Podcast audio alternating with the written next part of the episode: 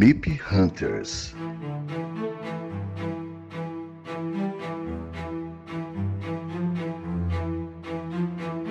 No Café Belgrado.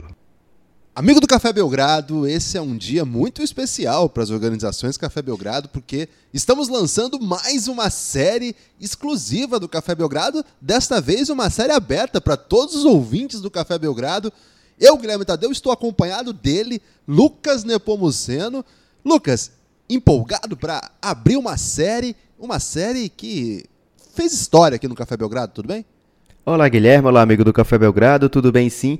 E também, Guilherme, é a primeira, segunda temporada de alguma série nossa. Olha então, só. tem essa, esse quesito aí da alegria extra também. É, o MIP Hunters também foi a primeira série do Café Belgrado. E também foi completamente aberta, né? Da outra vez a gente ainda não fazia esse tipo de, de episódio fechado. Agora temos, mesmo assim, decidimos fazer MIP Hunters de maneira aberta.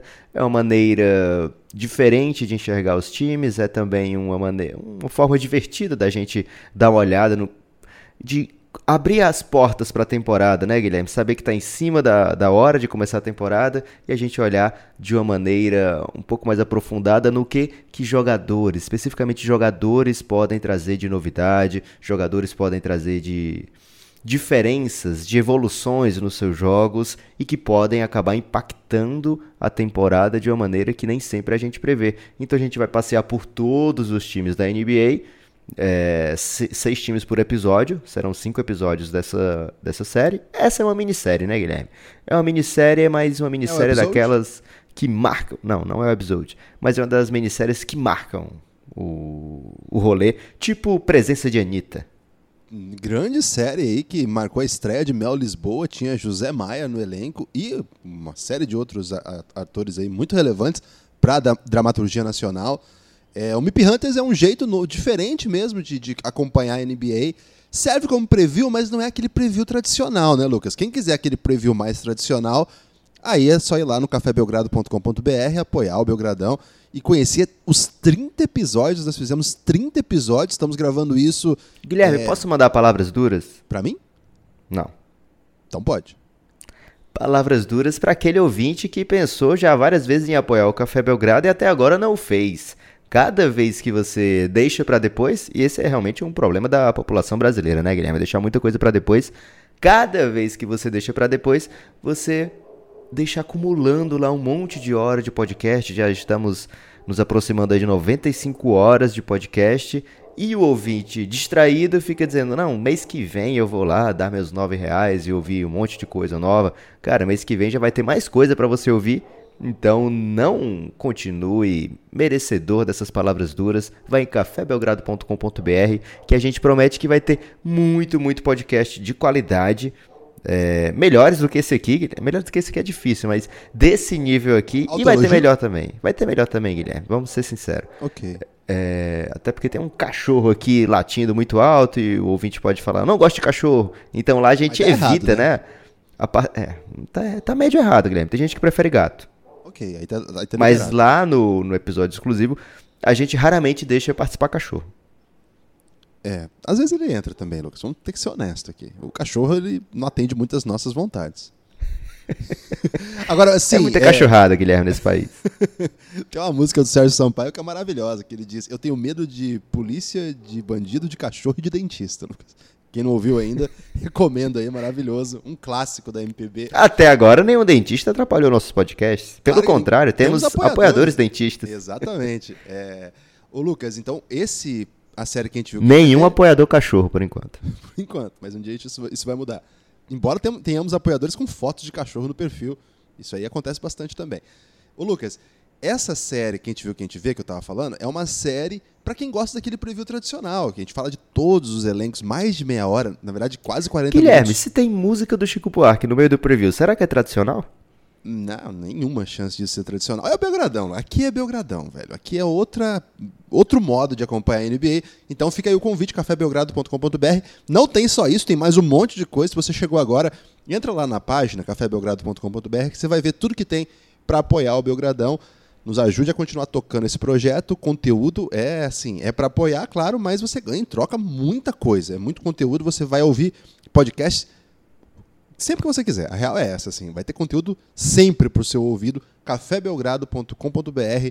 Se você quiser ouvir todas as séries que a gente produziu, esse preview tradicional, inclusive. O MIP Hunters é uma abordagem nossa de apresentar ah, uma NBA daqueles. para aquele torcedor que gosta mais da NBA, aquele torcedor que é mais avançado, aquele torcedor que é mais fanático, ou que está tentando se tornar melhor Guilherme, você está querendo me convencer que existe gente que é mais torcedor do que outros? Isso dá muito debate. Não, não quero dizer que mais torcedor, mas quero dizer que está mais empenhado em viver a NBA.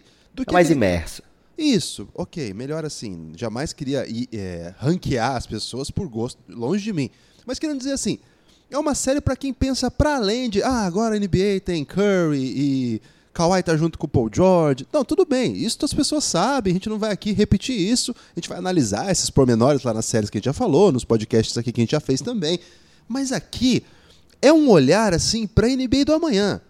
A NBA do hoje que tenta fazer essa transição, quem são esses jogadores que não eram estrelas, mas que podem se tornar? Quem são esses personagens? Então, já começa, Lucas, até para apresentar um pouco, que a gente já sabe disso, peço licença aqui, um minutinho. O que, que é MIP, Lucas? O que, que significa MIP? MIP é uma sigla da pronúncia inglesa, que é, na verdade, é Most Improved Player. É tipo MVP, só que não é MVP, né, Guilherme? É um MVP dos pobres, digamos assim. É quem as pessoas não estavam esperando tanto e de repente, caramba, esse cara é bom, hein? E aí dá esse prêmio de MIP, que é o jogador que mais evoluiu de uma temporada para outra. A gente já falou isso aqui ano passado. Antigamente talvez não fosse tão é, um prêmio Significativo. tão significativo. Obrigado, Guilherme. Tão, tão significativo tá ótimo. Não sei porque eu tô procurando outra palavra. Mas é, de uns tempos pra cá ficou sim. E é, a gente tem jogadores nessa década, por exemplo, Guilherme como Paul George, Jimmy Butler, Oladipo, que venceram esse prêmio, que são jogadores ao NBA, etc. E temos também Yannis Antetokounmpo, vencedor em 2017, que foi o primeiro MIP e MVP da história da liga. Olha só. Então, é, tem esse, esse plus a mais agora, também com uma certa. As votações, Guilherme, até tocar isso aqui mais na frente, mas já que a gente já começou esse assunto, hoje em dia as votações, se você for olhar o histórico das votações, você vai ver que nos últimos 5, 6 anos, o percentual com que os caras ganham os prêmios é bem mais significativo. Por quê? Hoje, os prêmios são muito debatidos e de maneira aberta, né? Quase todo jornalista que tem direito a voto vai colocar no seu, seu site ou no seu podcast, etc., o motivo de por que, que você está votando naquele cara, né? Então já existe um pré-debate amplo e as pessoas ficam meio é, envergonhadas de votar de repente naquele cara do seu time, né? Porque é, sempre tem jogador, é, jornalistas que cobrem times com direito a voto. Então a gente viu no ano, por exemplo, que o LeBron foi quase MVP unânime, que todos votaram no LeBron James, menos um jornalista de Nova York que votou no Carmelo Anthony, num- uma coisa totalmente desproposital. É, hoje em dia, e ele, ficou, ele foi ridicularizado por isso. Então, nos últimos anos, a gente tem esse percentual de voto maior. Então, talvez até por isso, as pessoas estejam votando em jogadores que realmente mostram aquela evolução e que vão se tornar na liga, que vai mudar de patamar dentro da liga e que vai se tornar um jogador bem mais relevante do que se esperava ou do que se tinha visto até ali. Então o prêmio de MIP não é aquele prêmio mais não é dos mais importantes naquele ano, não é MVP, não é um All-NBA, por exemplo, tem 15 All-NBAs que são mais importantes do que um prêmio de MIP, talvez. Mas mesmo assim é um prêmio que olha, como o Guilherme falou, olha para frente, olha para o futuro. E a gente tenta aqui nesse MIP Hunters prever quais são os bons candidatos, né, para que até o ouvinte e a gente também acompanhe com bastante atenção, para cobrar ou para olhar, é, esse cara tem potencial, por que, que não está evoluindo, né? É culpa dele ou do time? É, o que, que ele poderia, o que, que ele está trazendo de diferente? Quais são os erros que nunca mudam? E dá pra, pra gente acompanhando dessa maneira ter uma. gerar uma expectativa melhor de como vai ser a carreira desse cara, né? De que tipo de contrato ele vai receber, que tipo de role ele vai ter nos times. É uma experiência que desde o ano passado eu tenho a gente começou a fazer isso ano passado e eu acho que foi muito relevante, tanto para o Café Belgrado como para as pessoas que curtiram a série, que acompanharam.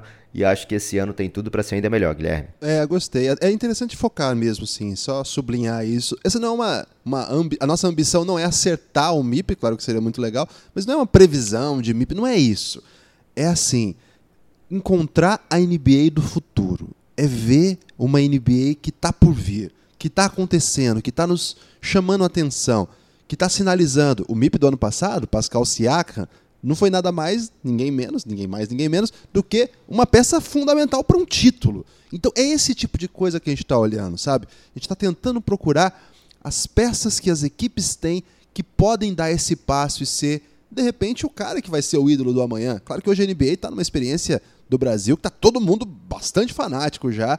Então explicar isso, algumas pessoas ficaram meio mal-humoradas, mas é interessante até para essa pessoa que já sabe o que é o MIP, entender que essa série não é uma série de previsão do MIP, mas na verdade é uma caça do futuro, Lucas. Isso aqui é olhar para o futuro com uma com aquela lente de muito cuidado, com dados analíticos. E o Lucas, que é aí considerado o mago do cap, um, um dos maiores analíticos do país, é um dos maiores especialistas em contabilidade e basquete ao mesmo tempo do país, sem dúvida nenhuma, talvez até do hemisfério sul. Lucas, você criou um. Você tá achando que os contadores do hemisfério norte curtem mais a NBA do que eu, Guilherme? É, não, é porque o hemisfério sul dá certa segurança, Lucas. Porque a gente olha e vê Brasil, América Latina, a gente meio que tá ali no, no bolo. O rival vai ser a Austrália, entendeu?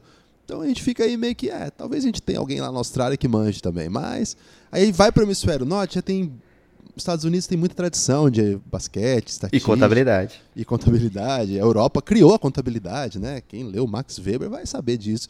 Então aí eu decidi te proteger, Lucas. Mas okay. se você quiser, eu posso não, jogar não seu criar tanta, Não criar tanta responsabilidade, né, Guilherme? Tudo bem. Exatamente. Mas se você criou um logaritmo, é isso? Ou é um algoritmo? É um algoritmo e esse ano a gente vai analisar de maneira diferente a ordem né, dos times. Porque o algoritmo, o que, que ele fala? Ele fala o seguinte: a gente vai repetir isso aqui em todo episódio. Eu quero que no fim do. Você que é professor, Guilherme, você tem aquele. aquele.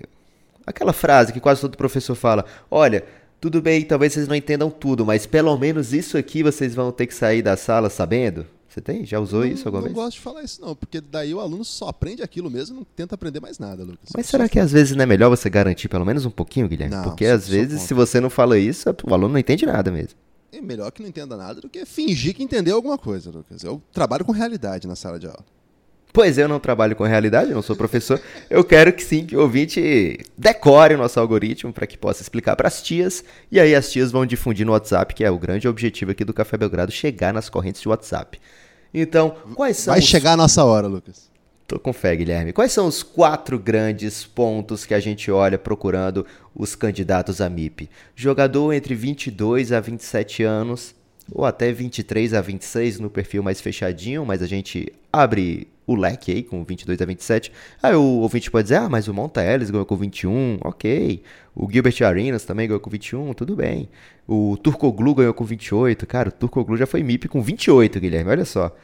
É, existe realmente pontos fora da curva, mas a gente vai trabalhar com.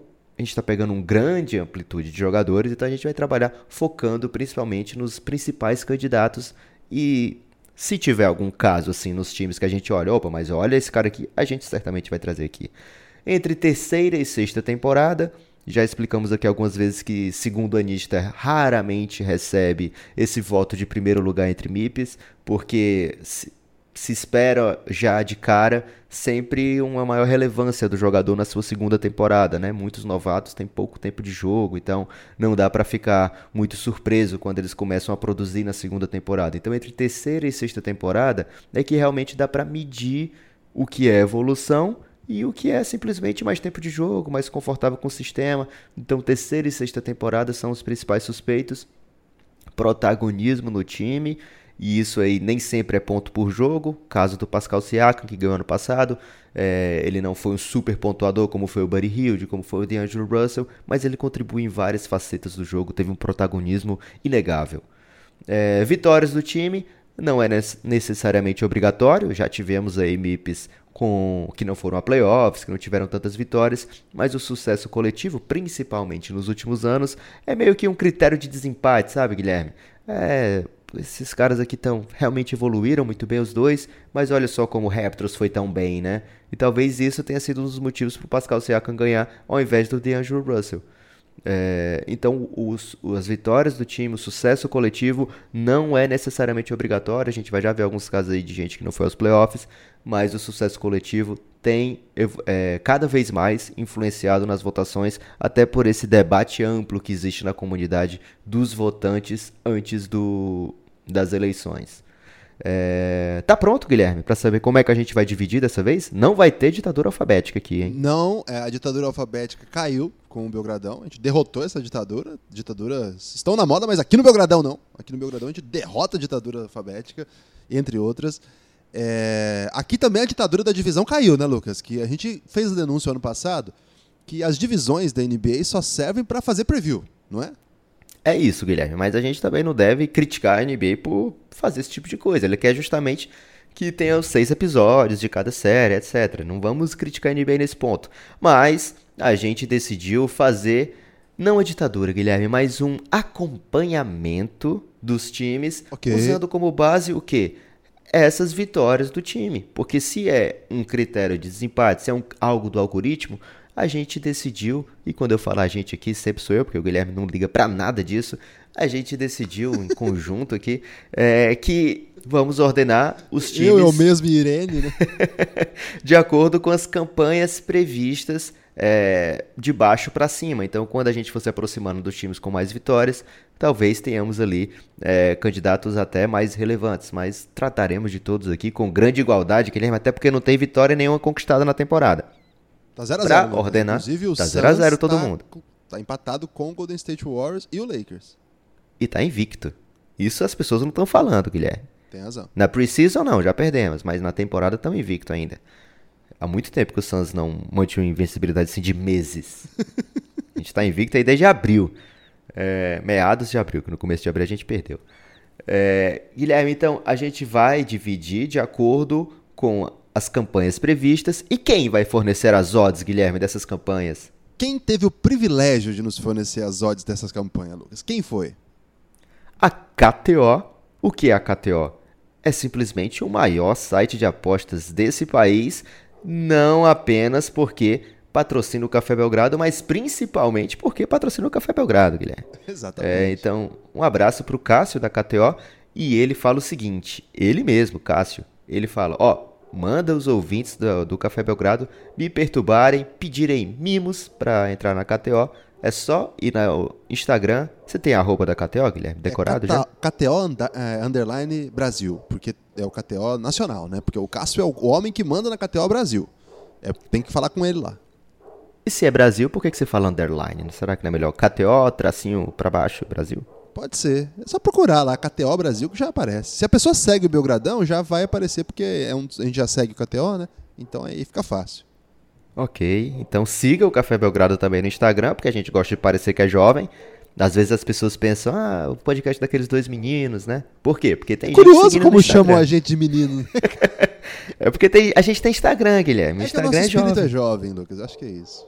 Pois é. Então a KTO forneceu. E não fique triste se o seu time aparece aqui, Guilherme. Já no primeiro. Quando eu falo seu time aparece aqui, Guilherme, não necessariamente o seu time, tá, Guilherme?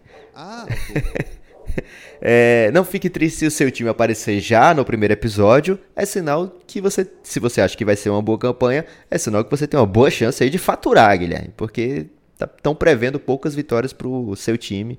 Por exemplo, aqui, se a gente for olhar os times de hoje, vai ter o meu Knicks, time. Por exemplo, tem? Vai ter Knicks nesse episódio, mas eu não vou dizer todos aqui não, Guilherme, para ter uma surpresinha, pode ser? Tudo bem. Então, então a gente vai começar lá. dos menos favoritos, digamos assim. É, dos times com previsão de ter a campanha mais miserável possível. Mas e se o amigo ouvinte agora quiser parar de ouvir e falar, ah, vou ficar ouvindo coisas sobre time ruim? O que, que você diz para ele, Lucas? Eu falo, você tá errado, né? Primeiro tá que não tem time ruim na NBA. Talvez a gente até encontre algum aqui nessa, nessa frase, nessa, nesse episódio, mas teoricamente não tem time ruim na NBA. E eu acho que não tem mesmo. O Guilherme tá falando isso aí por, por pura provocação. Depende é, do padrão, né? Todo time tem algum jogador que chama É atenção, isso, algum jogador é que pode ser um grande craque no futuro, algum jogador que vai fazer valer a pena você continuar aqui com a gente. Então, fique de olho, né? Primeiros times a serem analisados hoje pelas KTODs. Gostou, Guilherme? Boa. As KTODs do Charlotte Hornets, Guilherme, prevêem 23 vitórias e meia. Eu tô achando até muito. É, 14 empatado né, com o último lugar do leste, que a gente fala já já também, quem é que tá com essa mesma previsão. E é um time que tem alguns jogadores que a gente pode pensar: opa, esse cara aí de repente pode render mais do que rendeu até hoje na NBA? Tem, eu acho que esse time tem sim, Lucas. Primeiro, porque é um time que vem em reconstrução, né? Um time que perdeu seu principal jogador, entende que é um novo momento, faz negócios meio esquisitos, mas o time continua muito fraco. Então, é um time propício a dar espaço para jogadores que até agora não tiveram tanto protagonismo em outros lugares ou em outros momentos da carreira. Então, acho que é um time bem para ficar atento, sim. É um time que tem jogadores já idosos que não tem nenhuma chance de receber o prêmio, como o Nicolas Batum, Bismarck Biombo, Marvin Williams. Tem jogadores no segundo ano que eu acho que vai ter um protagonismo muito interessante no time, como o Miles Bridges. E tem novatos, né? Tem PJ Washington, um rookie que a gente gostou do que viu até agora na preseason. É, os gêmeos, né? Sempre um atrativo aí dos times ruins ter gêmeos. Às vezes eles fazem isso para poder trazer torcedores que adoram ver coisas inusitadas. Olha lá, o cara tocou pra ele mesmo, né? Tipo, E os dois coisas. têm coque samurai, né? Os dois com Coque Samurai, olha só. Como promover um jogo do Hornets que não seja usando gêmeos com Coque Samurai. É, E tem jogadores que caem na nossa. Como é o nome daquele equipamento que o garimpeiro usa, Guilherme? É, peneira. É, cai na nossa peneira. Era Pô, a peneira é feia. Acho que, acho que é outro nome, Guilherme, mas tudo bem. É, cai na nossa peneira. O Michael Kidd Gilchrist Guilherme já tem sete temporadas completas. Meu Deus, sete temporadas já. Sete temporadas completas. Então ele tá Escapa com... um pouquinho, né, do. Escapa já um pouco, mas por outro lado ele vai fazer ainda 26. Quer dizer, acabou de fazer 26 agora no dia 26 de setembro. Então, nesse ponto aí, ele ainda tá numa idade que dá, certo? Ele também teve muito problema de contusão, então acaba que essas sete temporadas não foram sete temporadas inteiras. Qual é o grande problema do Michael Kidd Gilchrist para não ganhar o MIP, Guilherme? A sexta. se, o, Infelizmente. se o Naismith, quando ele inventou o basquete, ele não tivesse inventado que as pessoas tinham que colocar a bola dentro do cesto, se ele tivesse, por exemplo, proposto que a bola ficasse fora do cesto, acho que o Michael Kidd Gilchrist seria um All-Star, porque ele faz o resto tudo muito bem. É, se fosse só pra ficar correndo do lado pro outro e evitando que as pessoas pegassem na bola. etc. Isso, talvez um jogo de carimba aí fosse mais educa é, adequado pro Michael Kidd Gilchrist. Jogo do quê? Você não joga carimba aí? Não, não conheço esse. Talvez seja queimada. Ah, sim, já ouvi falar. Mas acho que é diferente. Já ouviu falar? Você nunca jogou, nunca brincou de Não. queimada? Infelizmente não. Cara, não tem queimada em Maringá? Tem, mas eu nunca brinquei, pô. Caramba, um minuto de silêncio aqui pela sua infância perdida, Guilherme. Ok. É, tem jogadores que entram mais no, no ritmo aqui, tá, Guilherme? Que são jogadores com de 3 a 6, terceira até a sétima temporada no máximo aqui. Alguns que são meio irrelevantes, como Kobe Simmons, é, Acho que nem vai fazer rotação, né? é, Cody Zeller, será que ele é um candidato real? Mas Ele tem vai jogadores... ser titular. O Cody vai Zeller ser titular, já tá na- vai pra sua sétima temporada, já tem 27, então ele tá assim bem no limite alto já, tá? Se ele ganhar vai ser tipo o Turkoglu ganhando. É, Vai só ser inusitado Turkoglu, se ele ganhar. o Turkoglu ganhou com, com um time muito bom, que foi aquele Orlando Magic.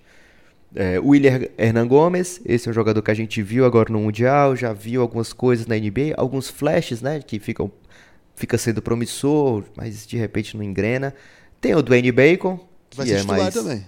que é mais no estilo do Michael Kidd Gilchrist jogar, só que com, com menos problemas existenciais em relação à cesta do que o Michael Kidd Gilchrist. E tem dois jogadores, Guilherme, que eu acho que esses são os principais suspeitos para que mudem esse time do Hornets, ou que pelo menos tragam algum tipo de esperança para esse time do Hornets ganhar jogos, né? Ou pelo menos que você olhe e pense, não, esse ano foi realmente muito ruim, mas quem sabe pro futuro. Tô falando de Malik Monk, que não tem até agora uma carreira super dinâmica na NBA, como foi na sua, no seu ano de college. E Terry Rozier, que o Charlotte acabou pagando bastante para ter o Terry Rozier, então se espera que ele tenha um bom ano, né? Para mim, o, o Rozier é um candidatíssimo a explodir, a, as suas estatísticas explodirem, sabe? Primeiro porque ele vai ter um volume de jogo que é, talvez nem naquele momento em que ele tenha... Mas será que isso é bom? Então, eu acho assim, nem naquele momento em que ele foi bem no Boston, ele teve, ele teve tanto tanta profusão ofensiva quanto ele vai ter esse ano. Ele é considerado um dos jogadores menos eficientes ofensivos de toda a NBA na, nas estatísticas avançadas. Significa que se ele é, mantiver a ineficiência com mais tempo de quadra, você pode até aumentar a sua pontuação, sei lá, fazer 20 pontos por jogo. Mas ainda assim você vai ser um jogador muito negativo. Agora, Lucas, sem dúvida, jogadores com 20 pontos por jogo chamam atenção em votações como essa. Eu não acho que o Terry Rozier seja um grande jogador. Acho que ele vai ter que provar muita coisa pela primeira vez, vai ter essa oportunidade. Mas desses aí, o Monk, por exemplo, hoje está na rotação atrás do Dwayne Bacon. Como assim a gente vai apostar num cara que não pega nem rotação num time que está desgraçado, né? Então eu prefiro, das possibilidades aqui, sublinhar o Rosier com certo. Sabe aquela caneta marca-texto assim? Ficaria muito atento a ele. Qual acho... cor da caneta marca-texto pro Terry Rosier? Amarelo. Verde explosivo? Não, amarelinho, tradicional, assim, do tipo, lembrei que esse cara vem forte, lembrei que esse cara é bom jogador, não é maravilhoso, mas é bom jogador. Quanto que ele estava recebendo, Lucas, esse ano? Bastante, viu, Guilherme? Por volta de 20 ao todo. 20 milhões, né? Não é, não é um jogador para Não chega a tudo milhões. isso, mas quase isso. Então, não é 19 milhões e 894 mil. Não é um jogador para isso. Mas é sim um jogador que é explosivo ofensivamente, vai ter bastante a bola. Então, desses aqui, aposto bastante nele. Na minha opinião, até eu colocaria o Monk ali abaixo do Bacon. Acho que o Monk. Acho ainda não, não mostrou nada, né, Lucas? Assim, ele foi um jogador maravilhoso na NCAA mas na NBA é nada vezes nada mesmo. Tomara que ele saia desse lugar aí.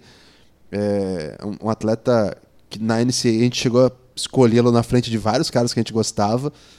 Na época da, do draft, a gente. Já tinha Belgradão? Já, né? Na época do Monk. A gente tava muito empolgado, achava que era um cara num contra um imparável. Não no draft clutch. dele, né? Mas começou antes daquela. pouco antes da temporada começar. Ah, sim. Então, é, clutch, imparável e não aconteceu, não aconteceu nada. Hoje, como eu falei, o Bacon é um cara que acho que vai, vai conquistando seu lugar na NBA. É novo também, tem 24 anos, é muito é largo, né, fisicamente, assim, braço enorme. Hoje eu acho que desse time aí é um cara que de repente pode, mas assim, não vai ser um MIP, vai ser um bom jogador, de repente pode até se tornar um jogador aceitável de NBA, que as pessoas hoje não conhecem do NBA Bacon, né? Mas Mas adoram o Bacon, Guilherme. É, isso não tem como não gostar, né? Então. Qualquer coisinha que ele fizer, as pessoas vão ter um, uma grande receptividade. É, embora tenha o retrogosto depois, que é o problema de saúde, né, Lucas? Porque bacon é uma das coisas que mais entope em veias. E Mas as... e o bacon vegano? Há uma polêmica sobre isso que eu não quero entrar em. Ok. Dizendo que acho bem interessante a ideia e gostaria, inclusive, de provar se alguém puder me mandar um aí aceito recebidos aqui no Café Belgrado dessa iguaria. Agora, Lucas, então, posso ficar com o Rosinha? Imagina, Guilherme, a gente chegar ao sucesso de receber comida de graça. Já cara, pensou? Seria maravilhoso, né, cara? Mas qualquer coisa, assim, uma paçoca. Até hoje, eu, a gente recebeu um bolo de rolo. Verdade seja dita. É verdade. Mas receber. E você queria não, ficar né? com os dois, Foram eu vou ter que falar pra isso gente. aqui. É porque o que pedi, ganhei dois, tive que dividir com você. Então, até agora, só você que se deu bem nessa história aí, no, no cálculo geral. Mas, Lucas, vou ficar com o Rosia e o resto eu vou fazer só sinaizinhos de coração feliz. Só uma coisa mais, o William Gomes é outro cara que a gente aposta muito, mas nesse time, imagino que vai ficar atrás do Cody Zeller e atrás do PJ Washington na rotação ali da posição 4 5, o que diz um pouco sobre ele também, né? só ressaltar aqui que o Monk, eu acho, não talvez não candidato para MIP, seria muito, né? Seria pedir exageradamente de uma pessoa que até agora não, não foi eficiente na NBA. Mas o Monk traz qualidades no seu jogo, mesmo quando ele não tá tão bem, ele tem alguns flashes, né, que mostram, cara, esse cara desaprendeu a jogar, ele sabe fazer cesta, né? Qual o melhor então, cenário do Monk, assim? Qual jogador que você olha? Melhor um Lou Williams, assim? Isso, quando ele aparece na, no draft, a comparação óbvia era o Lou Williams, né? Um cara que não necessariamente vinha do banco, mas muito dinâmico, um scorer capaz de pontuar de vários lugares da cesta. Ele também ainda tem uma explosão, né, perto do aro. Então o Monk, ele não faz até hoje um, um, uma bela carreira como no seu contrato de rookie, mas ele tem uma projeção ainda, né? Ele pode se tornar um belo jogador. A gente tem que ver quanto é que é conta do Monk, quanto é que é conta do Charlotte Hornets, da situação que ele tá. Borrego. Passou por vários técnicos já. É, alguns técnicos dizem, não, ele vai ser importante. Outros dizem, não, ele tem que conseguir seus minutos com defesa, etc. É, e é um time miserável, né? Ele fica vendo o tempo todo entrar em quadra caras como Marvin Williams, que não vai levar o time para lugar nenhum. E ele tendo poucas Batum, chances, né? largou mão de jogar basquete, né? Na, na França até joga melhor do que no Hornets, né? É. Ele, ele descansa no contrato e joga de graça no nível descansado, Guilherme, onde ele se cansa. Enfim, é, então o Monk ele tem um basquete que ainda não foi visto. E isso se ele conseguir aplicar, colocar em quadra. E aí tem outra coisa, né? Ele é um ball handler ele não era nem não tinha nem de longe a eficiência do Kemba Walker. Então, quando os dois estavam em quadra, qual era o sentido do Monk receber a bola, né? Se o Kemba Walker conseguiu um arremesso bem melhor.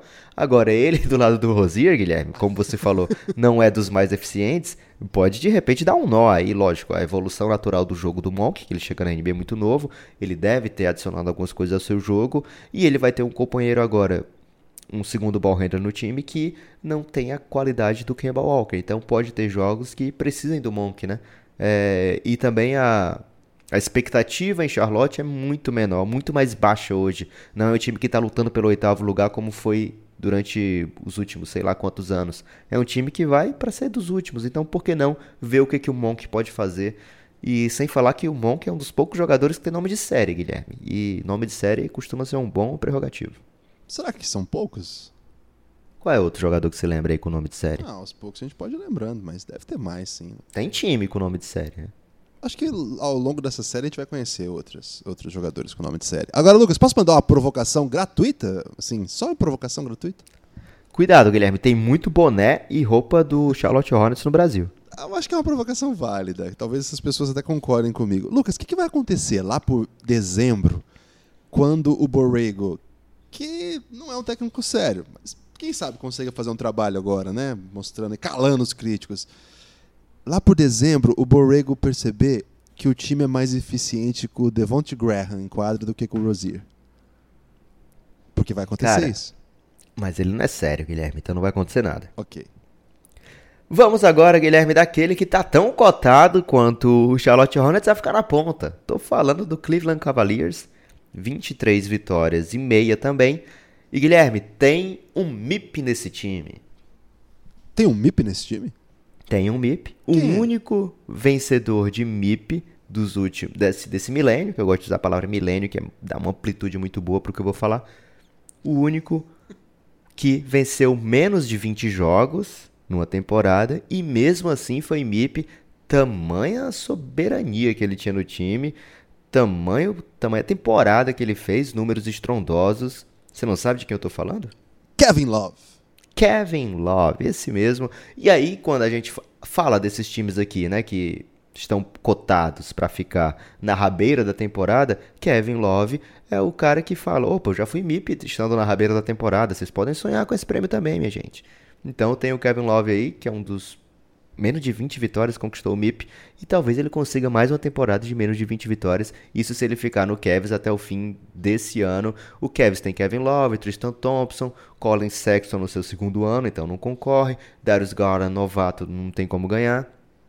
Então são jogadores que devem ter bastante minuto que não estão nesse ramo aí de, do nosso algoritmo. E tem jogadores como John Hanson, Brandon Knight que vão para o seu oitavo ano, então já ficam esticando muito que eles poderiam ser comentados aqui. Não vão ser, porque não tem nenhuma projeção para eles serem MIPs. Mas tem jogadores que entrariam, Guilherme, por exemplo. Cedi Osman vai fazer. Vai começar a temporada aí com 24 anos. Termina a temporada praticamente com 24 anos, que ele faz só no fim ali de abril, no começo de abril, desculpa. É, vai para sua terceira temporada e é um jogador que a gente prevê que já desde o ano passado, né, previa que ele tivesse um crescimento estatístico dentro do time, né, uma, um protagonismo um pouco maior. Além dele tem Jordan Clarkson, que vai para sua sexta temporada. já tá com 27 anos, já tá bem no, no limitezinho, né? É, Della Vedova eu comento não, né? Vai ser titular, hein? Poxa, mas ele já é um senhor, né? Já tem 29.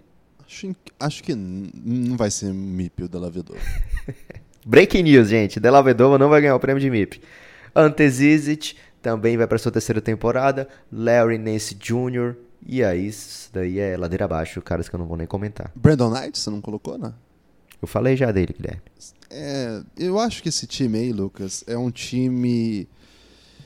Assim, com exceção do Cedi Osman, que encaixa no perfil em várias coisas, é, é, difícil apontar candidato sequer, né? O time vem um novo projeto, John Bailey é considerado tipo um guru ofensivo, ele tem aquela leitura do read and react, sabe? Assim, você lê e reage. O jogador não tem sistema fechado, ele tem que ler o ataque e reagir, desculpa, ler a defesa e tomar decisões ofensivas baseado na sua capacidade de ler o jogo. Então, Será que ele vai pedir isso pro Tristan Thompson? Não, por exemplo, o Sexton deu umas entrevistas dizendo: é, não sei, né? Vamos ter que conversar isso aí. Tá achando meio confuso. É, é, ele gosta muito de trabalhar com dois, dois armadores, o que acaba colocando o tempo todo ou Sexton, ou Deli, ou Garland, ou Brandon Knight em par, em quadra. Dois desses caras estarão sem. Ou Jordan Clarkson, de repente. Esses caras estarão sempre em quadra. Não sei quanto tempo ele vai tentar isso, mas por enquanto parece ser a alternativa. O que faz com que a gente tenha o Cedi Osman brigando por posição com alguns caras bem interessantes. Por exemplo, o Kevin Porter, que é um calouro. O Dylan Windler, que eles draftaram, que imagino que vai ocupar mais ou menos a mesma faixa de jogo. Ele não é um armador clássico. Pensando que vai jogar o Kevin Love, Larry Nance, Tristan Thompson, eu imagino que o, essa rotação tá meio que sufocando, inclusive, o Seth Osman, Lucas. Então, eu olho para esse. Ele, o John Bailey tá chamando esse movimento, esse essa passagem dele, né, esse início dele, ele deixa Michigan, vai para o Cavs, ele está chamando esse momento de Renaissance. Um ótimo italiano desnecessário aí. Não, Renaissance acho que eles usam até o francês, né, para um movimento que é italiano. Olha aí, grande, grande confusão do ressurgimento, né? Então é o renascimento do Cavs, mas o renascimento acho que não vai ter MIP não, Lucas. Ok, o Cedi Osman, ele já teve uma bela evolução de um ano para o outro, né? Como novato, aquele último ano do LeBron James, ele tinha poucos minutos, 11 minutos de jogo. Temporada passada passou para 32 minutos por jogo, fez 13 pontos, mas ainda saiu com aquele gostinho de é, não era a temporada que a gente estava esperando, né? Então vai para o seu terceiro ano agora, como falei, né? O cara que vai entrar com 24 a temporada, é, teve um, mundial que ele quase experimenta a vitória para cima do, dos Estados Unidos, talvez tivesse dado um significado maior para o seu verão, inclusive, mas ele de qualquer forma é um dos bons nomes que a gente olha nesse Cavs e fala, é esse cara aí aparentemente vai ter uma carreira na NBA, vamos ver o que, é que ele se torna. Então se ele conseguir entregar dos dois lados da quadra, conseguir de repente, Guilherme, você falou que ele quer dois armadores em quadra, será que o Ced Osman não seria melhor eu transformá-lo num ball handler? Ele já às vezes experimenta isso, né? Então talvez eu consiga deixá-lo como um falso 2 de repente, né? Ser um ball handler complementar, porque talvez ele tome decisões melhores que o Jordan Clarkson com a bola, Clarkson com a bola. Então, tem que, tem que ver direito isso aí. É, Como o Sexton falou, Guilherme. É. Como o Sexton falou, tem que conversar direitinho isso aí, tio. É, então, o Sérgio Osman pode experimentar mais uma vez um crescimento estatístico relevante. Foram quase 10 pontos de um ano para o outro. Ele, claro, que 10 pontos agora seria transformá-lo no cara de 23 pontos por jogo, mas mesmo a pontuação dele per 36, né, Guilherme, que é para medir se realmente houve um crescimento por minuto, ele mostra um crescimento tanto no número de assistências como no número de pontos. Então, pode ser sim que ele se torne um jogador bem relevante no time do Cavs. Agora, deve ser uma campanha claudicante, para dizer o mínimo dessa campanha, Guilherme. Tem muito torcedor do Cavs, então eu não queria dizer palavras mais duras do que essa. Mas não ficaria com expectativa muito alta para prêmios esse ano se eu fosse torcedor do, do, Cleveland. A não ser que o Darius Garland engrene aí, conquiste sua posição e faça uh, chover. Vamos hum, para frente, Guilherme? Posso só dar uma informação para a. Não sei se vai aquecer o coração do torcedor do Cavs, mas vai baixar bastante a expectativa, pode? Pode. O ano passado, o Cavs teve a pior defesa da história da NBA em números estatísticos. E é um recorde que eles podem tentar quebrar esse ano. Eu o acho time que- tem talento. Eu acho que a meta é não quebrar esse recorde. Foi uma temporada muito esquisita. Eles deram. Lembra que eles deram folga pro, pro J.R. Smith, tipo, em fevereiro? Falaram, não precisa voltar mais, não. Acho que Kevin foi Love- antes, hein? Foi antes até, né? O Kevin Love ficou muito tempo fora. Então, esse ano eles vão ter o Kevin Love em quadra, pelo menos aparentemente, até pra tentar trocá-lo. Vai ter calor bom, vai ter o segundo ano de Sexton, vai ter o Cedi um ano mais velho. Vai ser um ano melhor, Lucas. Técnico novo. Ano passado não dava, né? Foi o Tailu, lembra? E começou com o Tailu, eles trocaram no meio. Não, chega. Acho que esse ano, baixando as expectativas, tendo um ano aí de algumas vitórias interessantes, alguns calouros jogando. O calor, os- tem- eles têm três calouros, né? É, de repente, atuações boas desses meninos. É um ano pra. E por falar em calouros, Guilherme. Eu ia dizer assim, é um ano pra não sofrer tanto quanto o ano passado. Mas é porque Mas também. o né? torcedor já tá vacinado, Guilherme. Ele já sabe o que, é que ele espera. Ok. Por, por falar em calor, Guilherme, vamos falar agora do candidatíssimo à ponta do Oeste. As casas de aposta estão colocando o Memphis Grizzlies como principal candidato à lanterna do- da, da Conferência Oeste e tem um calouro que é um dos candidatos a ser novato do ano. Estou falando de Jamoran, outro calor importante por lá que ganhou já prêmio nessa temporada, que foi MVP da Summer League, Brandon Clark. Então é um time de cara, você já vê que está olhando para o futuro. Tem Jaren Jackson Jr., que esse aí, Guilherme, talvez entre naquele ramos.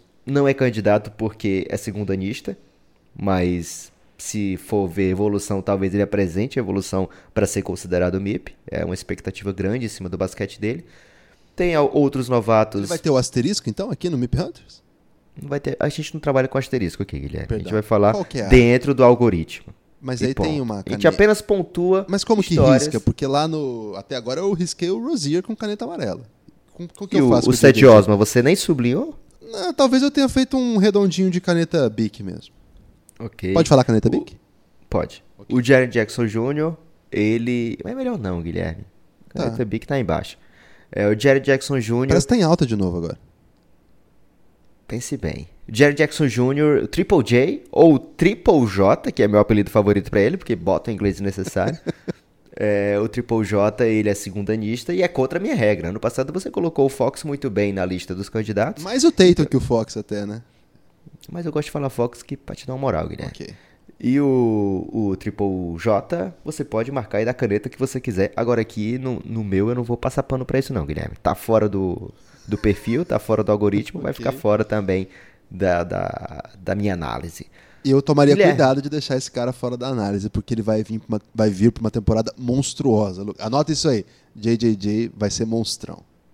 Isso aí eu tenho dito há muito tempo, Guilherme. Esse cara é demais. Pra mim, é o único jogador. Não vou nem falar isso aqui, não, que você fica triste. Guilherme, o time tem idosos, semi-idosos, né? Que no esticar das regras poderiam levar em consideração. Jay Crowder, Miles Plumlee, mas não vamos levar em consideração, não. Meu Deus. Agora, que o, o Valanciunas, ele já tem sete temporadas na NBA. Mas é um cara que você olha e fala, hum, 27 anos ele vai terminar essa temporada? Ele talvez seja o principal cestinha desse time? Será que a gente tá vendo aqui um late bloomer, Guilherme? Ah, não sei, Lucas. Tendo a achar que não. Tendo a achar. Engraçado que ele entra na, na NBA sendo um prodígio, né? Olha o menino prodígio que vem da Lituânia. E agora eu tô torcendo muito. pra ele ser um late bloomer. É, ele, ele vem de uma temporada de 19 e 10, né? Então, pra ele ser MIP, ele tinha que mandar o 28 15. Não vai rolar. Porque as estatísticas de, de votação, geralmente, eles colocam a projeção de um ano para outro, né? Claro que, assim, essa, essa estatística é aplicada ao O 19, Memphis, é né? isso que eu ia te dizer. A estatística dele oficial de 18 e 19 é 15 pontos e 8 rebotes. Em Memphis ele fez 20 e 10, quase 20 e 11. É. Por isso que eu ressaltei aqui que ele pode ser um ter um papel nesse time aí que ele não teve até hoje na carreira. Pode ser, mas eu, eu acho que hum, na ideia de evolução, um cara que tá tanto tempo na NBA, ah, não sei, Lucas, eu seria a sétima temporada ou oitava? Já, já foram? Sétima. Essa é a sétima? Essa, essa seria a oitava. desculpa. Essa seria a Ele Já tem oitava. 7 anos de experiência. Então, oitava temporada já sai muito do algoritmo. Um, um tipo de jogador também que já teve alguma destaque. Foi um cara que foi a primeira escolha, não foi? No draft dele? Era- foi quarta escolha. Quarta escolha, foi escolha alta, né, no draft dele. É, eu sempre acho que ele foi a primeira escolha, não sei por que isso. Foi quinta escolha, perdeu uma posição agorinha. Ok. É de 92 ele, de uma geração que ele era o melhor prospect do mundo FIBA, assim, jogou demais no Mundial em casa. Lá, é, era um cara que todo mundo esperava que chegasse monstruoso.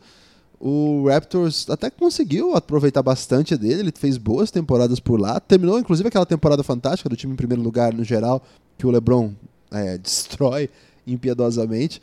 É, e quando ele sai, o time é campeão, né? Então, é, Lucas, eu não, não gosto dessa aposta.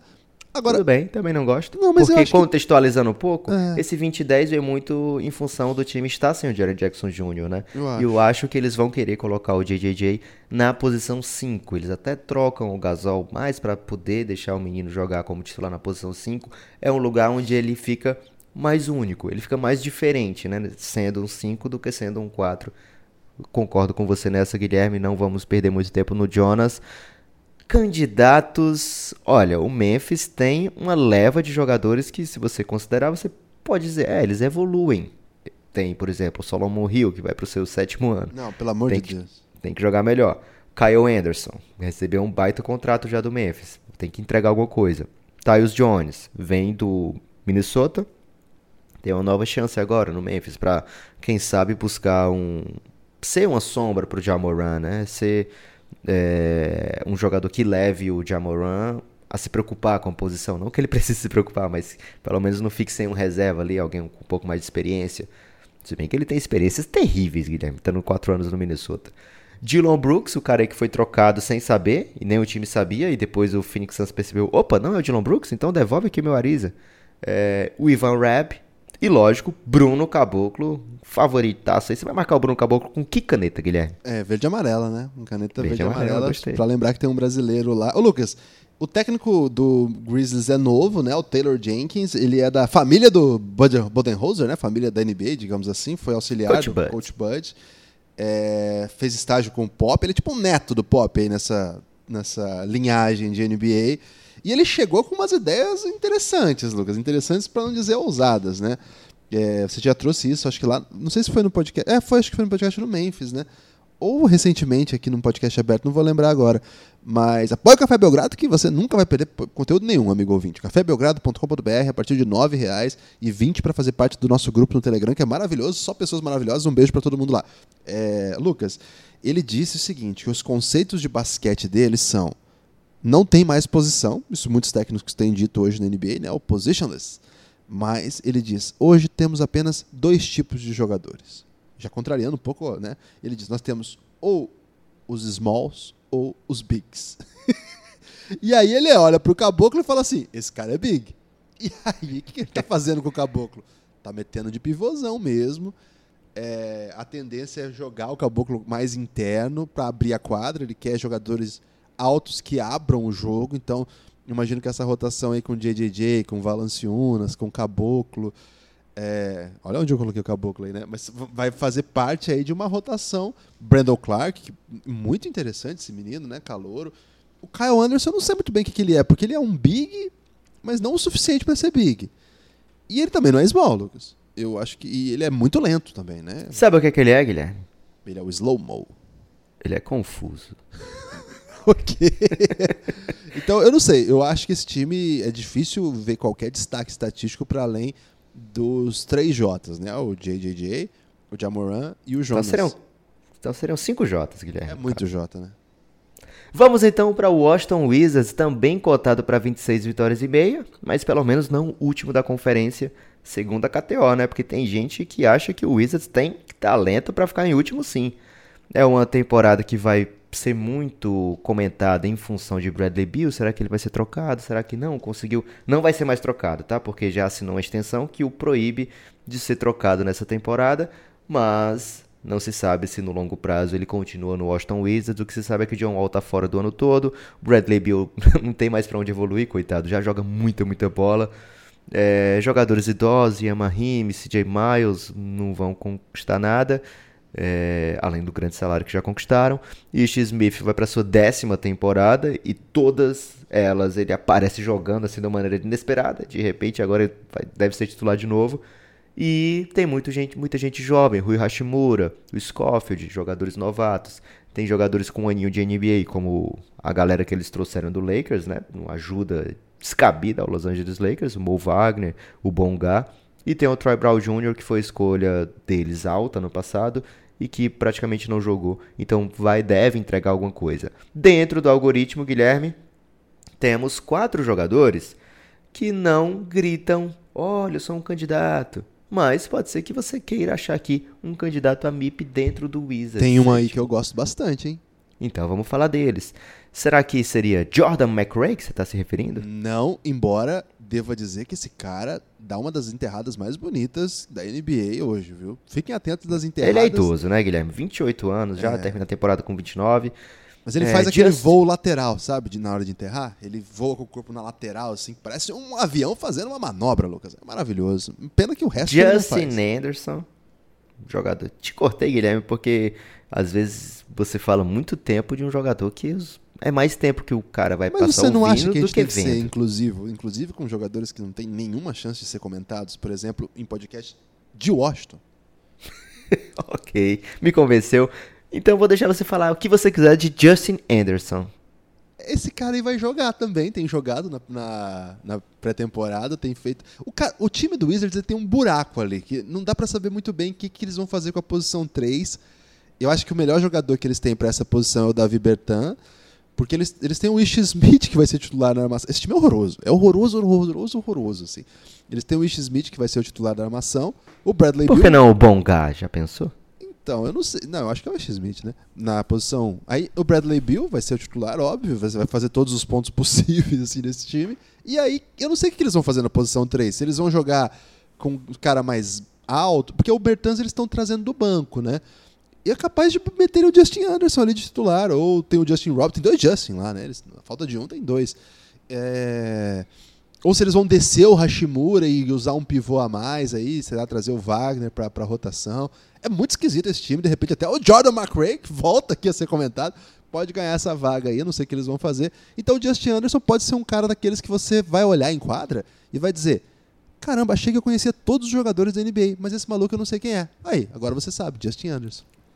e ele é, tá vai para sua quinta temporada, meio surpresa, porque para mim ele já estava 18 anos na NBA, já vi em várias camisas, Dallas, Filadélfia, Atlanta e Não é possível nunca... que tenha existido outros Justin Anderson, porque é um nome bem comum. é nome daqueles que o 2K faz aleatoriamente. Gerador né? automático de nome. Mas quer, quer receber um alívio, Guilherme? Vamos lá o Washington Wizards dispensou hoje o Justin Anderson. Então não vai ter mais chance de Sério? Ser hoje? Foi, é mesmo? Sério. Pô. Atrapalhando o podcast. Na verdade, foi anunciado ontem. Aí foi. Foi, fui guri, Guilherme, que eu não vi que ele foi cortado ontem. Então peço desculpa aí. Mas de qualquer forma, as pessoas sabem da história e da vida do Justin Anderson. O que é mais inclusivo do que isso, Guilherme? Falar de quem foi cortado? Não tem. Ainda mais dar informação em tempo real, né? é, mas quem é, Guilherme, aquele cara que você olha? Seria ele o Davi Bertan? Não, não tenho simpatia por ele. Aliás, um dos primeiros rages que eu tomo da internet é quando eu falo assim: nossa, mas o Spurs gastou uma graninha num cara que. É. E é até engraçado que no último podcast do Bill Simmons, ele fala assim: ah, não sei se o Spurs vai bem, eles perderam jogadores como. Aí ele ficou olhando no elenco não tinha, ele falou: Davi os Bertans. Eu gosto muito do Bertans. ele começou a defender o Bertans assim. É um cara que abre a quadra, chuta bem, né? Tem um excelente arremesso, bem confiável mesmo. Para esse time do Wizards é o que ele vai fazer. Eu acho que se demandar alguma coisa a mais que ele, tá, de repente ele apresente alguma coisa que a gente não viu ainda. No Spurs era um cara para ficar parado, arremessar, tinha um aproveitamento confiável, mas é, tanto que o Spurs se, se desfez dele assim que surgiu aí uma oportunidade.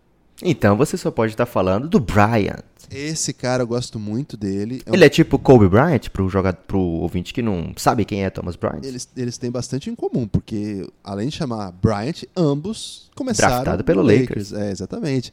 Mas o Thomas Bryant foi, assim, ignorado pelo Lakers, né? O Lakers drafta, ele faz parte daquele timaço, ó, que, que, expressão maravilhosa, aquele timaço do Lakers, campeão da Summer League de alguns anos atrás, né? Na... Cela Lakers, né? É, foi, o, foi aquele time que tinha o Kuzma, Lonzo, é, tinha o Ingram também, acho que não lembro, Josh Hart. E o Thomas Bryant ficou lá escanteado, não teve minutos na primeira temporada. O Washington Wizards muito assim, sagazmente, belo trabalho, aliás, do Scott Brooks, que eu não considero um bom técnico de quadra, assim, não toma decisões. Quem sou eu para ficar julgando um técnico de NBA de decisões? Mas a impressão que eu tenho é que nos grandes jogos ele não faz jus a outros técnicos que ele enfrenta. Assim, sempre parece que ele está sendo dominado fora de quadra por algum técnico melhor que ele nos playoffs. Tal. Então ele não está na grande, assim, na primeira divisão dos técnicos assim que ele enfrenta na pós-temporada. Steve Kerr, Popovich, Doc Rivers, entre outros.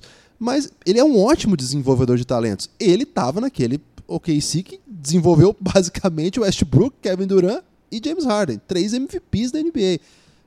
Ele olha para o Thomas Bryant e vê muito potencial físico. Segundo consta, é um dos caras que mais trabalha em toda a NBA. Tá chutando de três agora, Lucas. Tem essa novidade para esse ano. Mas quem não tá a hora dessa, né, Guilherme? É, isso, isso aí. É, até o Ben Simmons tá matando bola, Lucas. Mas, olha, o Thomas Bryant acho que vai ter uma temporada bem digna. Não sei se vai ser MIP, né? Porque é um time bem ruizinho esse. Ele vem de 10 pontos, 6 rebotes, sendo basicamente o cara que fazia corta-luz e completava a ponte aérea do Bradley Bill. Foi assim que ele fez esses 10 pontos. Quer tomar distraído? Sempre. Nos 13 jogos que ele joga pelo menos 30 minutos, a média dele é de 20-12 na temporada passada. Se ele mandar um 20-12, ele vira candidato a pelo menos entrar na lista da galera, Lucas. É, vamos torcer para ele ter esses minutos, porque até porque a concorrência não é das maiores estando no Washington Wizards. E lógico, né, 13 jogos não é, não deve ser o reflexo de uma temporada inteira jogando como titular, jogando mais de 30 minutos, sendo o foco das defesas, etc. OK, sabemos disso. Mas ele tem potencial sim para entregar bastante coisa. Passei a caneta nesse, aqui, fluorescente.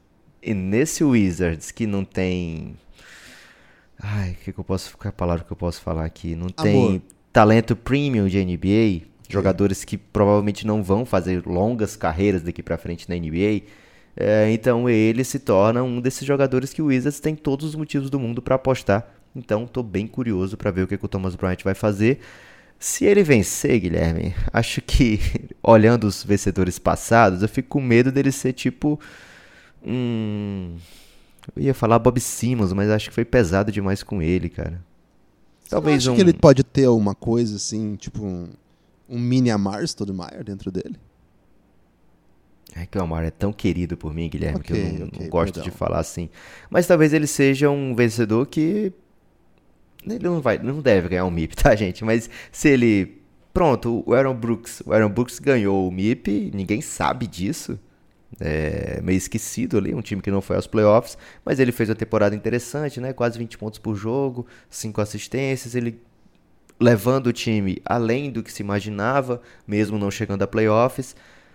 Então acho que passaria por uma série de fatores que poderiam levar a algo assim, mas seria uma zebra gigante a gente ter um MIP desse time do Washington Wizards, mas dentro do Wizards eu enxergo com bons olhos o crescimento de Thomas Bryant. Então fica até aquela dica para quem joga fantasy, né, Guilherme? Talvez ele não seja tão requisitado. E por falar em fantasy, ele tá no você meu pode time procurar. Lá é isso que eu ia falar agora. Você pode procurar o valor do Thomas Bryant lá no Dunkest, Acho que é o 9. fantasy game. O fantasy game do Café Belgrado esse ano. Não é do Café Belgrado, tá, gente? Mas tem a liga do Café Belgrado lá. É um aplicativo que igual enterrada com EST no fim, Dunkest. E é muito divertido, as pessoas estão jogando e trocando o time diversas vezes, Guilherme. Nem começou ainda, as pessoas já estão empolvorosas mexendo no time. É bem divertido, você pode ter até três times na nossa liga. E chegando em mil participantes, já temos quantos, Guilherme? Mais de 750, né? Isso, 750 antes de começar a gravação desse podcast mais de 750 times lá no Dunker. Se chegar a mil, o vencedor da temporada vai participar aqui com a gente no podcast, se quiser, né? A gente não vai obrigar ninguém, muito menos o vencedor, Guilherme. Mas, se ele não quiser, a gente pode abrir de repente para o segundo lugar. É, eu, que tal? Eu, topo também. O Lucas, é, eu acho que o Bright está no meu time, ele custa tipo 9,8, uma coisa assim. É... E o orçamento da pessoa é de 95, então ele está mais ou menos na média, porque você pode tem que ter 10 jogadores e um técnico. Ele é um pouco acima do, da média do, do, do, do custo do seu time. E talvez ele valha a pena aí. Ele é big ou ele é ala lá? Ele é big, pivôzão. Caramba, eu tô pensando em tirar o Eiton e colocar ele agora, hein? Ele é- cara, esse cara. Não, assim, é, eu, não- eu acho que ele também não vai ganhar o prêmio, mas talvez ele se torne um pivô daqueles que a gente gosta na NBA, sabe? Eu acho que ele tem só 22 anos, é muito bem feito fisicamente, assim, né? Muito atlético, coordenado, corre bem, enterra, reboteia. E tem algo a seu favor que é o deserto do Washington Wizards nessa temporada, que não deve ter grande coisa. Guilherme, não adianta mais adiar, é hora de falar de New York Knicks. Mas por que que você tava adiando isso? Você se sente preparado para falar do Knicks agora? Como qualquer outro time, Lucas. Gosto muito desse time, tenho muito carinho pela torcida do Knicks e todas as torcidas da NBA, né? Então, tranquilo pra falar do Knicks, sem, sem nenhum rancor, sem nenhuma decepção, frustração, nem nada. Ok. Então vamos falar de New York Knicks, um time que Vegas e KTO, então um abraço aí pro pessoal da KTO, que não se deixou levar, por exemplo, ah, tô patrocinando o Café Belgradão, vou dar uma moral pro Knicks, né? Poderia pensar isso, mas não, colocou lá 27 vitórias e meia, que seria terrível, né? Mais um ano abaixo de 30 vitórias pro Knicks. O Knicks não conseguiu fazer os moves que se esperava na off-season e traz pra quadra esse ano um time que você, se fosse uma palavra, Guilherme, pra falar desse time do Knicks, qual você usaria?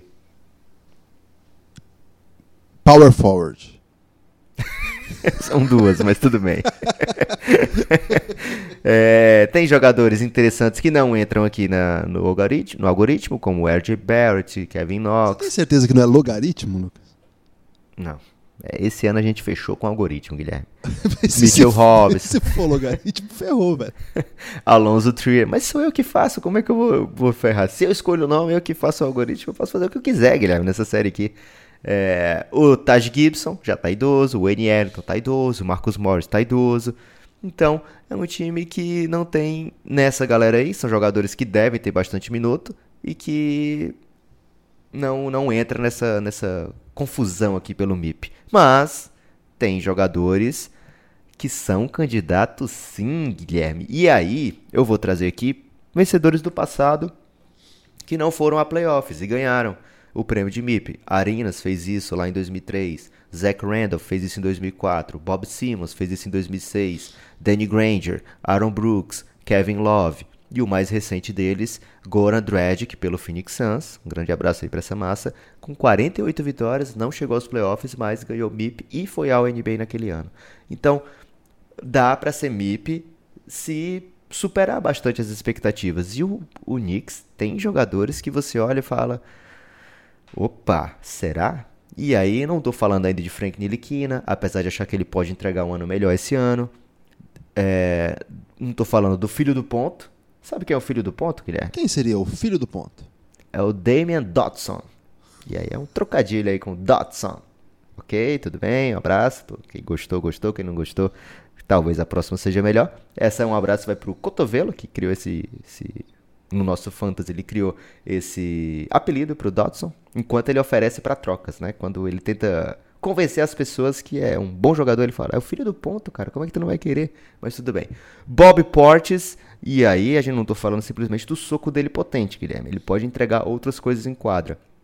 Alfred Payton, Red Bullock e Julius Randle.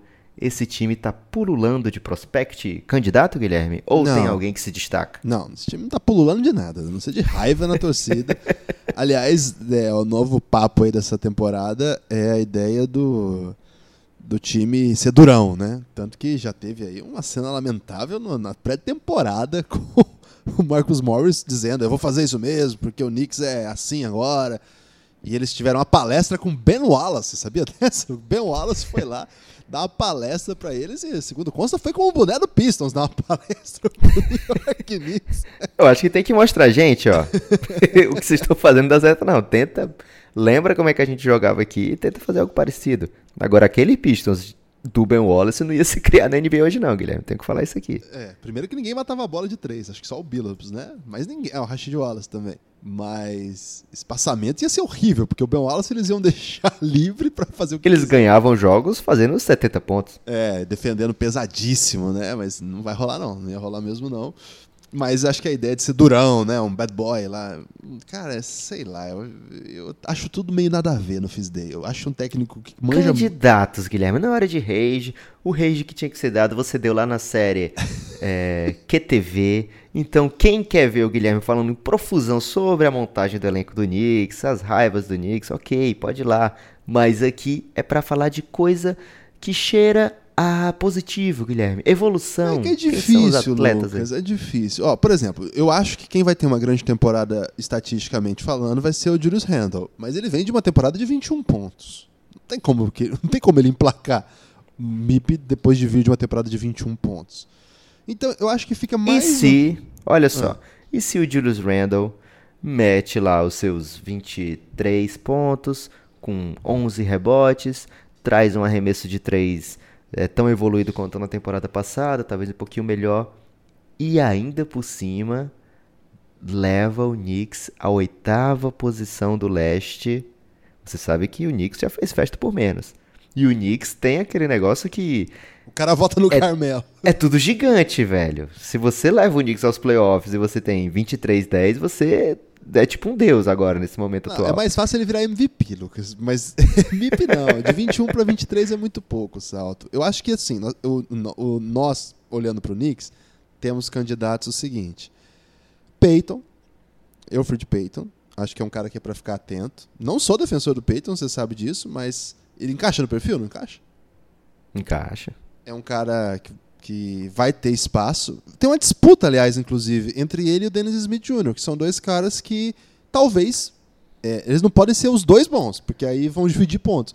Mas se um deles se destaca tanto que vira meio que dono da posição, 20 pontos por jogo, 8 assistências, vira candidato. O, o Dennis Smith tem bola para isso. O, o... Eu ia falar isso. O Dennis Smith, eu acho que ele tem bem mais chances do que o Peyton, pelo menos olhando assim de fase da carreira onde estão, né? O Peyton já teve os seus anos de titular, não entregou super números estatísticos, né? Entregou um bom jogo, um nível de backup na NBA, ok.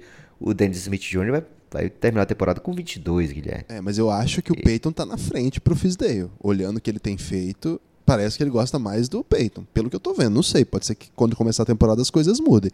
Mas ele tem jogado com Peyton, RJ Barrett, Marcus Morris, Julius Randle e Mitchell Robinson ou Portis. Mas o Dennis estava fora, Guilherme. Ele só voltou no último jogo. Coitado. É, não sei. Eu vou, vou, ficar atento. Mas vamos supor então, um desses dois. Você prefere o Dennis Smith? Eu acho que pode ser um jogador mais talentoso mesmo. E aí a outra questão seria o Portis, mas não, né? Acho que não. O Portis vem de uma temporada ok, é, mas não tem cara de MIP o Portis. Então eu preferi, preferiria por, uma vez que o Randall já entregou uma temporada de 20 pontos na última, acho que fica entre um desses armadores aí, Lucas, o melhor candidato aqui do Knicks. Ok, mas em, em sentido assim, não para ganhar o prêmio, mas eita, esse cara mudou o seu basquete. Eu tô vendo aqui que ele saiu de um reserva de luxo para realmente um jogador que você pode sonhar em ser uma das duas ou três melhores peças de um time de playoff. De verdade, eu acho que essa evolução o Randall pode entregar sim ainda. Talvez estatisticamente para ganhar um prêmio não tenha, mas essa evolução de mostrar eu estou numa prateleira diferente né, dentro da NBA, eu acho que o Randall tem capacidade para mostrar isso esse ano. Será que ele não fez isso já o ano passado, assim? É... Eu acho que a situação lá era tão, tão Esquisito, nada né? a ver, é que Mas eu acho que não dá nem para levar. Nada a ver também, né? ok. Para finalizar esse podcast, não fui eu que escolhi, foram as odds que escolheram. Cateodes. Trago aqui, Cateodes trago aqui ele mesmo, esse time mesmo, o Phoenix Suns, previsão das, da KTO de 28 vitórias e meia, penúltima posição tá do Oeste. Pouco, hein? Esse time pode muito, Guilherme. E é com base no que esse time pode muito que eu venho perguntar o seguinte, Guilherme. Existe um mundo em que o Phoenix Suns vai aos playoffs? E se esse mundo existir, é porque alguém jogou muito mais do que estava previsto? Ai, ai. Como é que eu respondo isso e não perco a amizade? então seu silêncio já responde, Guilherme. É um time com DeAndre Ayton, Michael Bridges, que não podem concorrer, segundo anistas, né? Okobo, Javon Carter.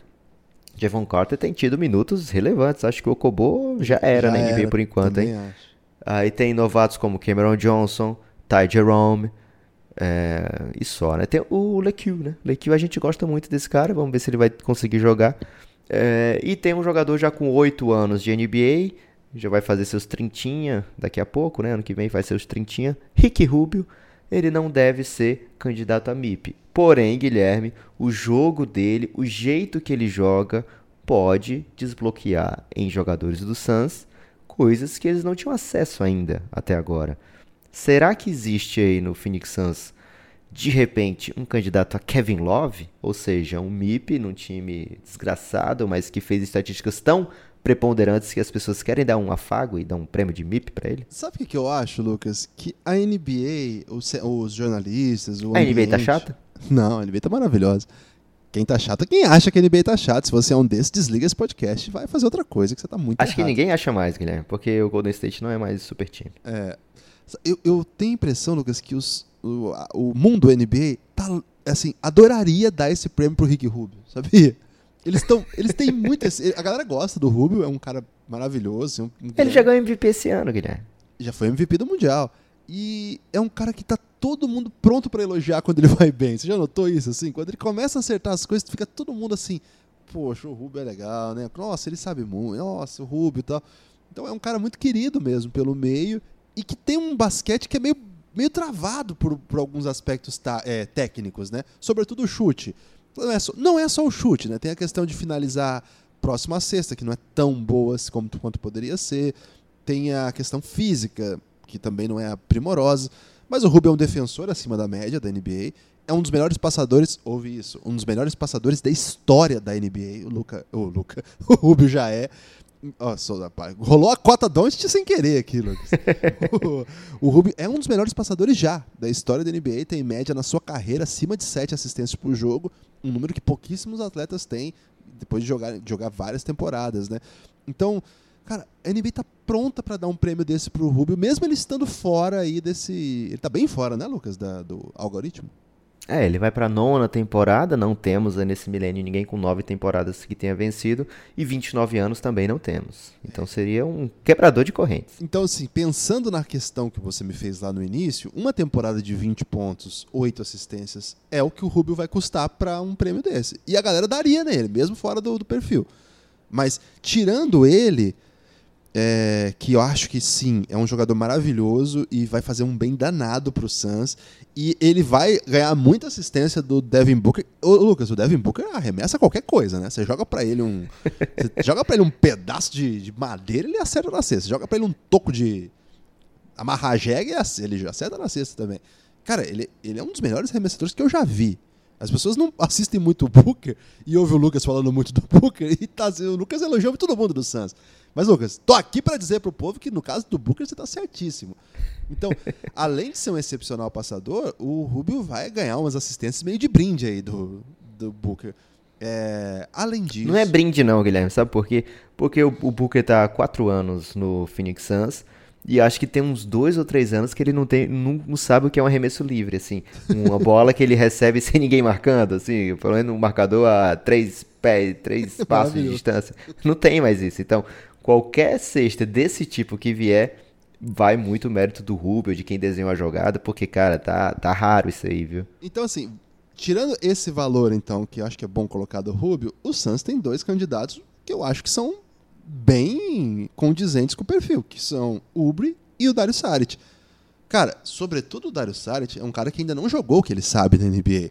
O Dario Saric é muito melhor do que os números dele. E não só o que ele sabe, mas o que a gente sabe que ele sabe.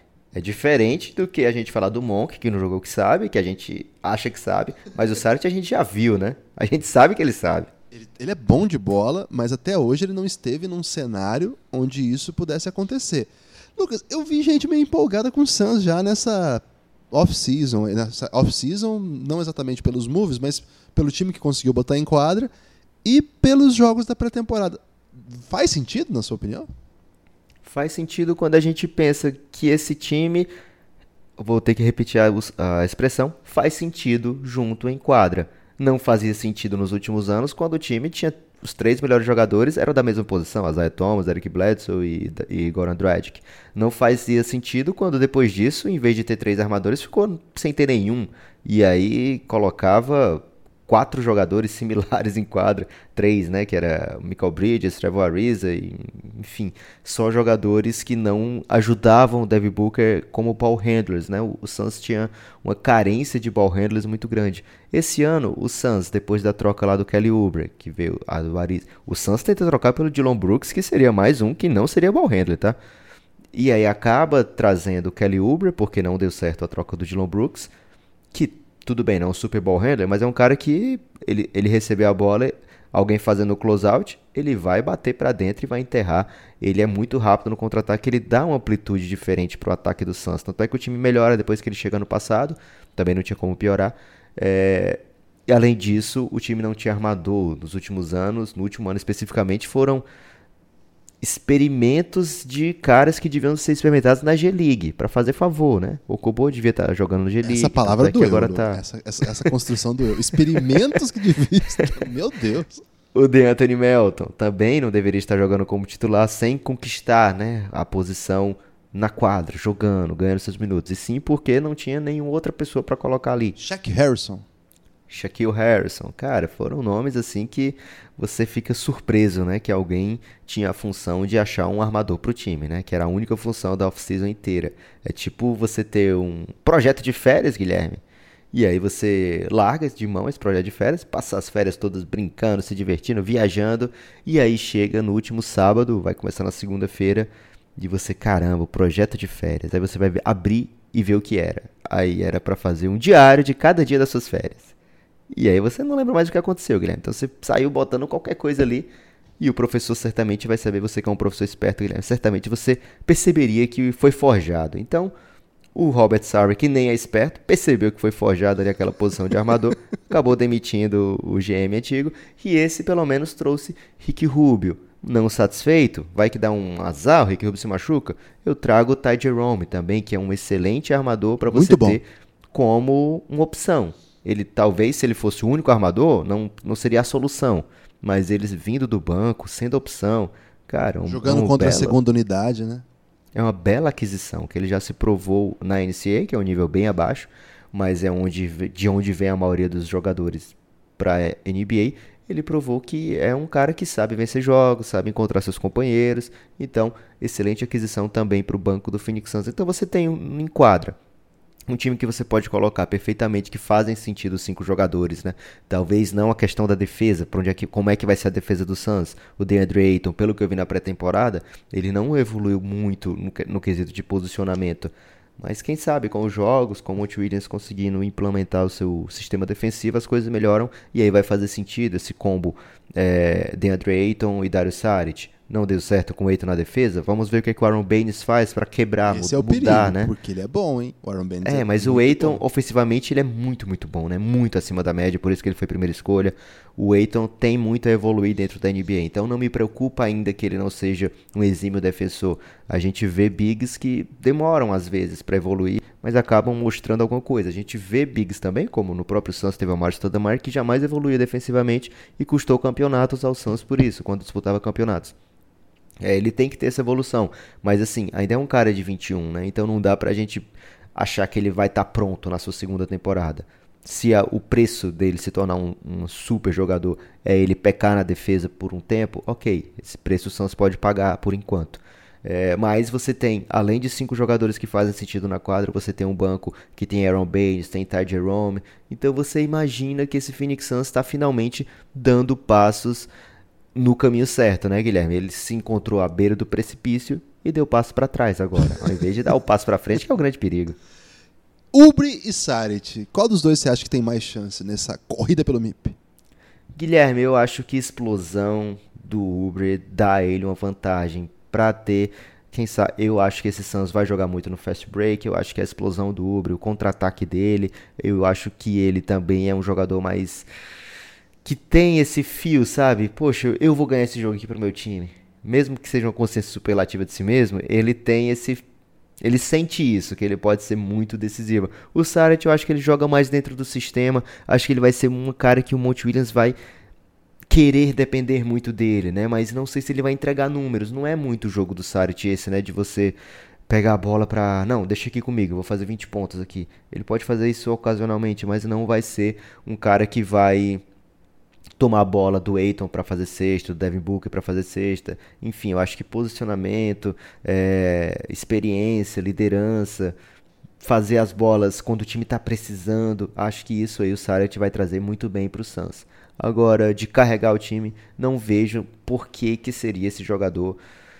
É, tudo bem, a gente fala que já viu o Saric fazer muita coisa, mas já são dois times da NBA que que abrem mão do Saric, né? Tudo bem que um foi trocando pelo Jimmy Butler, fazer todo sentido, mas o Minnesota é, também é um que abriu mão do Saric. Mas pode dizer, ah, veio a sexta escolha, também foi uma troca alta, concordo.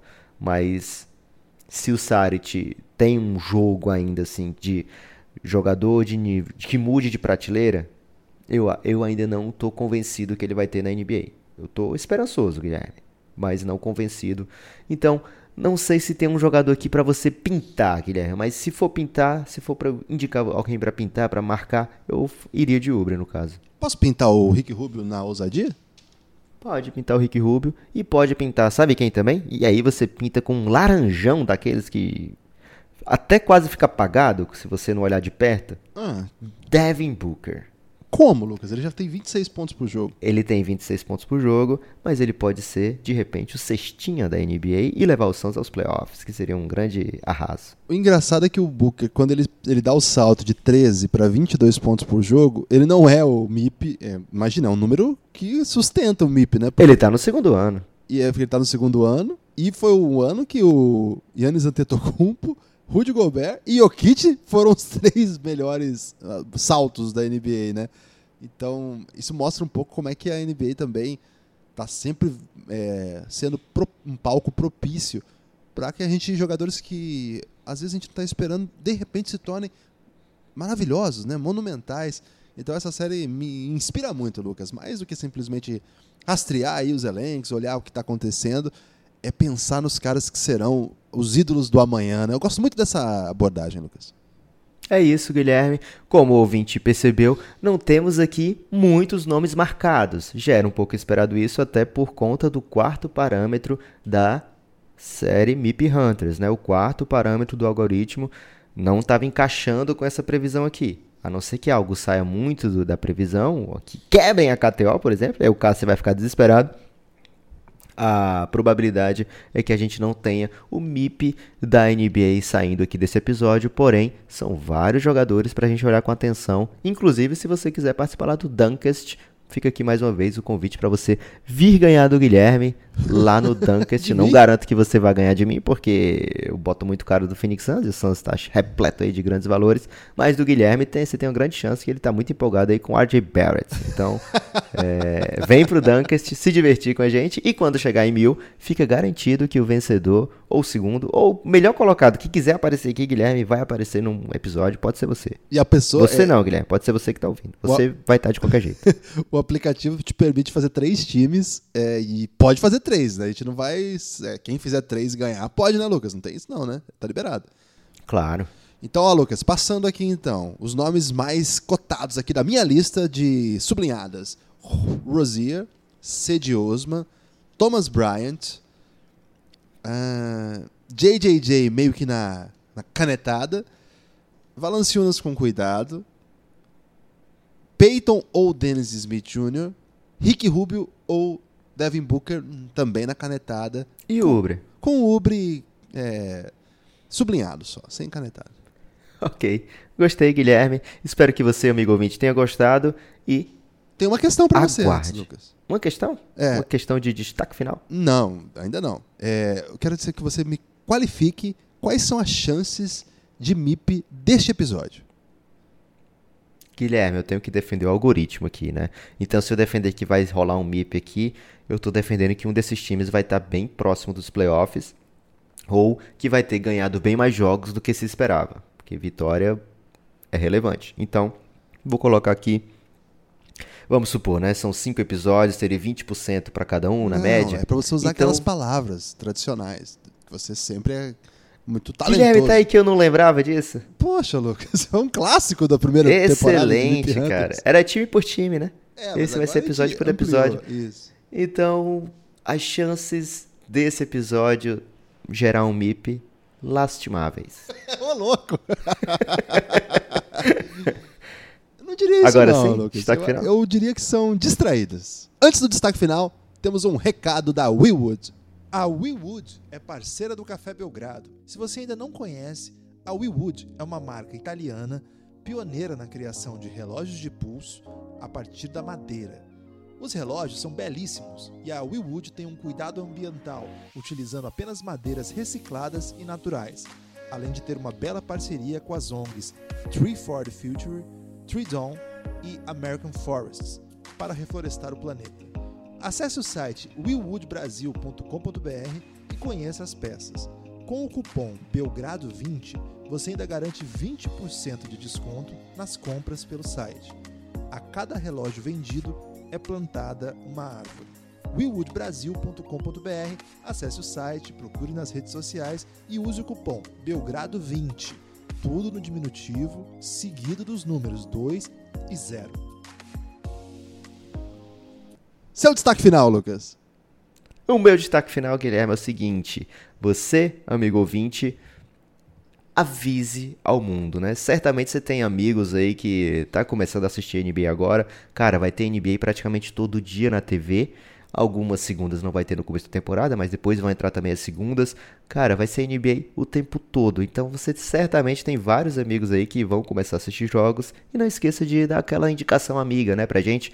Indica o Café Belgrado, a gente quer chegar a mais ouvidos, Guilherme, para poder a gente ter ainda mais gente jogando com a gente no Dunkest, ou participando, perguntas no Twitter, Apoiando. ou usando, entra, apoiando, lógico, também queremos, entrando lá no Giannis, ou seja, cara, quem entra no Giannis, além de já ter uma imediata boa vontade da nossa, ele se torna, basta você interagir que você vai ganhar muitos amigos. O Guilherme falou recentemente aqui, se você não gosta de amigos, não entre no Giannis, e é verdade, tenho que, eu passei a reparar isso aí, Guilherme, as pessoas estão fazendo grandes amizades por lá, marcando inclusive chopp pra falar mal da gente, olha só a Vai ousadia. ter isso, é o Belgra Então- Blue, em Blumenau. Olha só, cara. Então você de Blumenau, aproveita e entra logo no Giannis antes do que tenha o Belgra Blue e você não participe. Mas tem o sério, Belgranal, que é, vai no Pantanal, entre outras praças aí que estão disputando a possibilidade de fazer um eventos do Belgradão sem a nossa presença. Pois é, e às vezes falando mal da gente. então a tá gente liberado. Não, nem, não, mas se for hum, apoiador e tiver no Giannis, pode falar mal da gente. Desde que diga pra gente Olha que tá falando mal. Olha aí, mais uma recompensa que não tá listada lá, hein, Guilherme? Mas tem que avisar. Mas era esse, tem meu- que avisar que tá Era falando esse meu recado final. É, faça um esforço aí e mais do que isso, né? Chegue nas tias que as tias vão espalhar no WhatsApp. Eu peço também isso que o Lucas falou, mas meu destaque final é que você siga nossas redes sociais, Instagram e Twitter. Temos o YouTube também, mas ele é lastimável, mas tudo bem. É, siga o nosso podcast de basquete nacional, É Pingado. bom dizer que ele é lastimável não pelo conteúdo, porque ela tem muitos Não. do Hitmaker, que fez aniversário Grande ontem. Grande abraço. abraço pra ele. Isso. Mas ele é lastimável no sentido de que a gente é muito idoso pra cuidar do YouTube. Sim, é, o nosso cuidado é muito ruim, né? O conteúdo que tem lá é maravilhoso por, por conta do Hitmaker, não por nossa culpa, né? Então siga lá também. E, Lucas, eu ia pedir para que as pessoas seguissem também o Pingado, nosso podcast de basquete nacional. O NBB tá rolando, já fizemos podcast sobre o NBB. O primeiro Já pingou o episódio do NBB. já pingou, o primeiro episódio com o NBB. O primeiro episódio depois da nossa extensa cobertura da Copa do Mundo de Basquete. Então siga lá também, ouve também, espalhe por aí também, dê essa força pra gente. Se você gosta da gente, apoie o Café Belgrado, cafébelgrado.com.br. É por responsabilidade dessas pessoas que apoiam o Café Belgrado que a gente segue armando o caos por aqui. Por enquanto só, Lucas. Forte abraço.